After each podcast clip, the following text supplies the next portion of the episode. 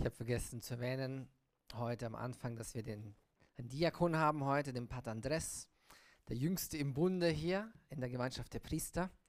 Deswegen wird er immer noch gehänselt, aber naja, betet für ihn. Er wird hoffentlich bald zum Priester äh, geweiht. Genau, vielleicht sogar schon im Mai oder im April. Schauen wir gerade. Genau, äh, wenn wir einen Bischof finden, der ihn weihen möchte.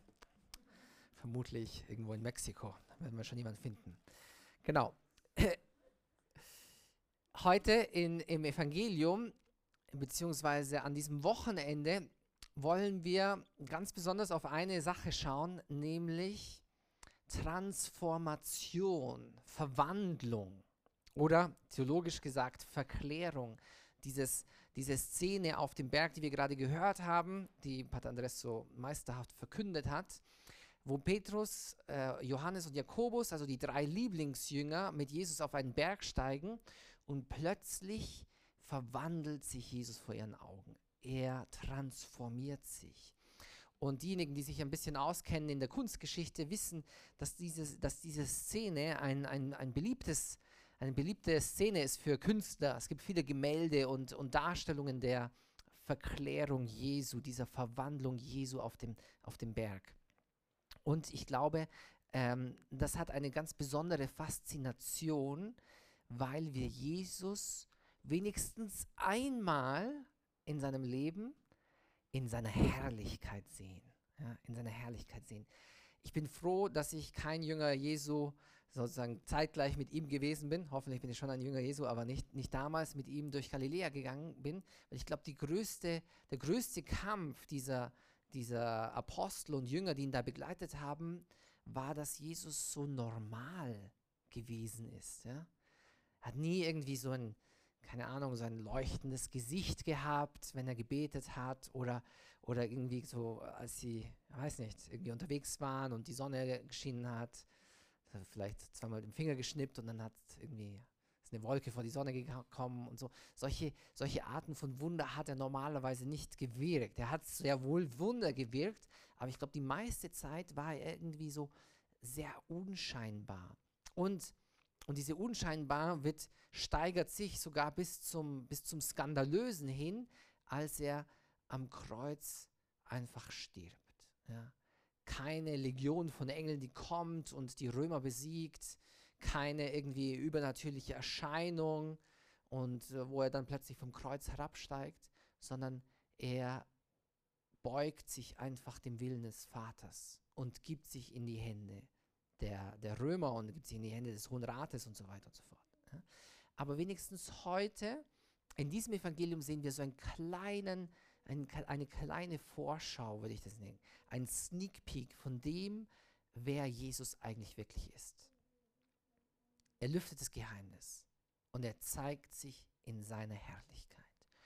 Und ich habe es eingangs schon erwähnt, ich glaube, es ist kein Zufall, dass das heute an diesem Wochenende, in, zwei, in der zweiten Woche der Fastenzeit, äh, das Evangelium ist. Weil manchmal geht es vielleicht auch uns so im Alltag, dass, dass uns die Puste ausgeht, dass unser Akku irgendwie leer ist. Wir leben jetzt gerade in einer Zeit, wir hätten uns das alle anders vorgestellt. Ja, ich habe den Tag herbeigesehnt, an dem Corona nicht mehr die Nachrichten dominiert aber ich habe es mir anders vorgestellt, ganz ehrlich. Ganz anders vorgestellt. Niemand von uns hätte das vielleicht erwartet.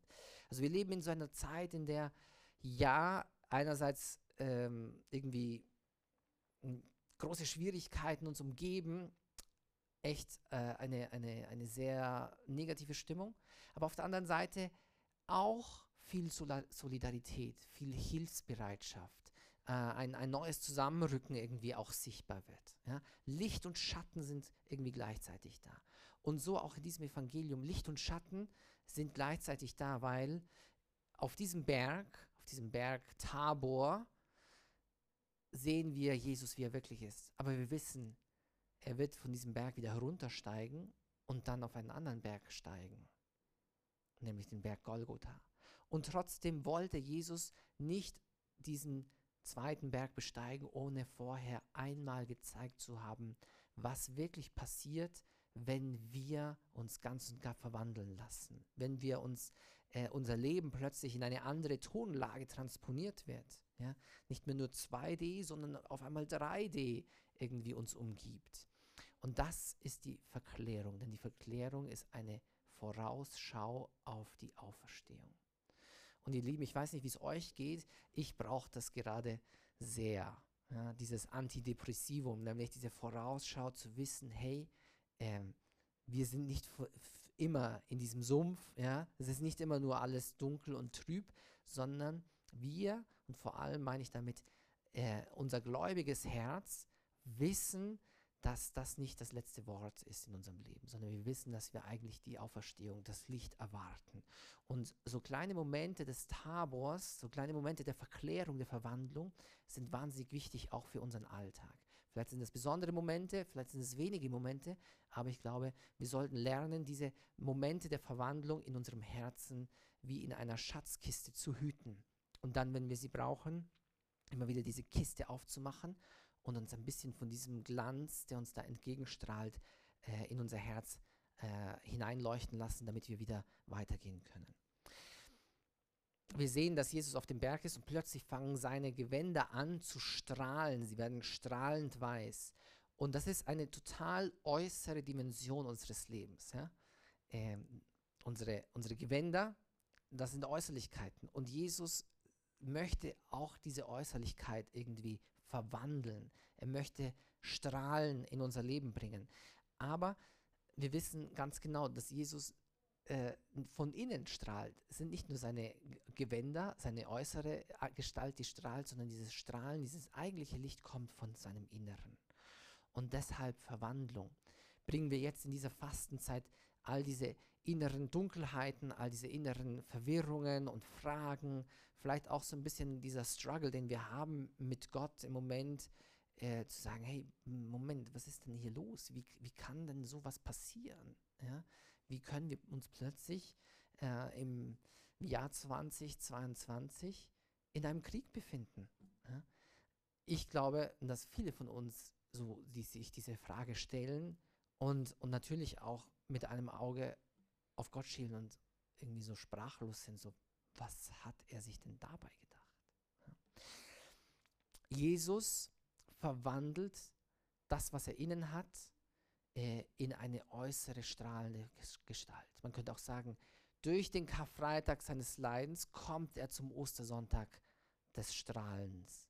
Und das ist die große Hoffnung, die auch wir immer haben, dass das Leiden nicht das letzte Wort in unserem Leben hat, sondern dass wir auf eine Verwandlung und einen endgültigen Durchbruch warten in unserem Glauben. Jesus ist aber nicht allein auf dem Berg. Es sind auch nicht nur diese drei Lieblingsjünger bei ihm, sondern es erscheinen zwei weitere Gestalten, nämlich Mose und Elia. Mose und Elia. Mose und Elia sagt uns sehr wenig. Ja, Mose haben wir vielleicht schon mal gehört, Elia hm, hört es schon auf, glaube ich. Ähm, Mose und Elia sind die zwei größten Helden des Alten Testamentes. Das sind die Superheroes. Mose steht nämlich für das Gesetz, für die zehn Gebote. Mose ist der Anführer des Volkes gewesen, der das Volk in die Freiheit führt und diese Freiheit auf zwei Tafeln in Stein meißelt und sagt, hier, liebe Leute, bitte folgt diesen Gesetzen, dann werdet ihr für immer frei sein. Also Mose, der, der große Held des Gesetzes und Elia, der größte aller Propheten. Derjenige, der den Tag Gottes, den Tag des Messias einleitet. Und sie unterhalten sich. Sie unterhalten sich und reden mit Jesus. Leider steht im Evangelium nicht dabei, worüber sie geredet haben. Aber ich glaube, ich weiß, worüber sie geredet haben. Ich glaube, sie haben darüber geredet, wie Jesus all das, was im Alten Testament schon schattenhaft als Vorausdeutung irgendwie gegenwärtig war, nämlich das Gesetz, die Freiheit, die Weisheit, die Propheten, die Erwartung, der König, der kommen wird, der Messias, der kommen wird. Über all das haben sie geredet und gesagt, ja stimmt, Jesus, genau, damals haben wir gerätselt, wie wird das wohl sein? Und jetzt wissen wir es, wie es sein wird oder wie es ist. Also Mose und Elia, die großen Helden des Alten Testamentes, sehen in Jesus die Vollendung von all dem, was von Anfang an im Alten Testament vorausgedeutet ist. Und es kann auch für uns eine große Lektion sein, für unseren Alltag, ab und zu zurückzuschauen. Ja? Zurückzuschauen, was hat Gott in meinem Leben schon gewirkt? Welche Momente des Lichtes und der Verwandlung hat er mir schon mal geschenkt? Damit ich, wenn ich in die Zukunft schaue, nicht nur Dunkelheit sehe, sondern auch diese, dieses Vertrauen und dieses Licht am Ende des Tunnels im Vertrauen auch erwarten kann. Jesus ist der Leuchtturm, der das, was im Alten Testament nur schattenhaft äh, zu sehen war, in seinem Glanz erleuchtet. Und wie gut, dass dieser Leuchtturm auch uns leuchtet. Deswegen die Fastenzeit, ein neuer Anfang, auch im Gebet, ein Neuanfang wieder äh, unsere Beziehung zu Jesus aufzupolieren, vielleicht öfter mal die Bibel zur Hand zu nehmen, uns die, eine Zeit der Stille zu gönnen, äh, vielleicht auch Stille von, von äußeren Einflüssen, die ständig auf uns einprallen und sagen so, Moment mal, ich faste jetzt mal äh, und versuche mich wieder zu fokussieren auf das, was wirklich wichtig ist. Und was ist wirklich wichtig? Gute Frage. Die Stimme des Vaters ist heute zu hören auf diesem Berg. Jesus wird nämlich nicht nur verwandelt und es kommen nicht nur Mose und Elia an seine Seite und plaudern mit ihm, sondern es kommt eine große Wolke und aus der Wolke wird eine Stimme hörbar, die Stimme des Vaters, die sagt, das ist mein geliebter Sohn. Und wir kennen diese Stimme schon. Diese Stimme haben wir schon mal gehört. Diese Stimme haben wir gehört, nämlich bei der Taufe Jesu. Ja. Und diese Stimme haben wir auch gehört bei unserer eigenen Taufe. Vielleicht können wir uns nicht mehr daran erinnern, aber in der Taufe sind auch wir Kinder Gottes geworden. Und das ist wirklich das Wichtigste. Dass diese Stimme des Vaters auch für uns gilt und in unser Ohr wieder einen Prozess der Verwandlung anstößt, diese Stimme spricht nämlich nicht nur zu Jesus, sondern weil wir getauft sind, spricht diese Stimme auch zu uns und meint uns, du bist mein geliebtes Kind. Du bist mein geliebter Sohn, du bist meine geliebte Tochter.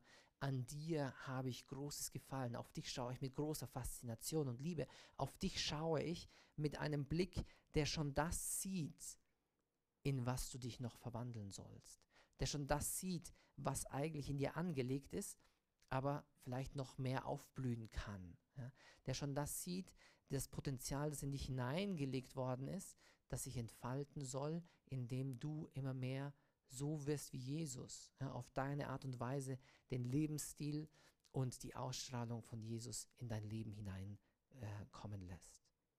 Also bitten wir den Herrn, dass auch wir in diesem Prozess der Verwandlung nicht aufgeben, sondern dass wir für diejenigen, die es noch nicht gemerkt haben oder noch nicht realisiert haben, dass wir in diesen Prozess der Verwandlung einsteigen, in diese 40 Tage der Verwandlung und dass wir diese, diese Verwandlung vor allem aus der Perspektive dieser Stimme des Vaters leben, nämlich dass wir uns als Kinder Gottes immer mehr sehen, dass wir wirklich unseren Alltag auch mit dieser Identität und aus dieser Verankerung her äh, leben, nämlich als vielgeliebte, in sich selbst ruhende Kinder des Vaters.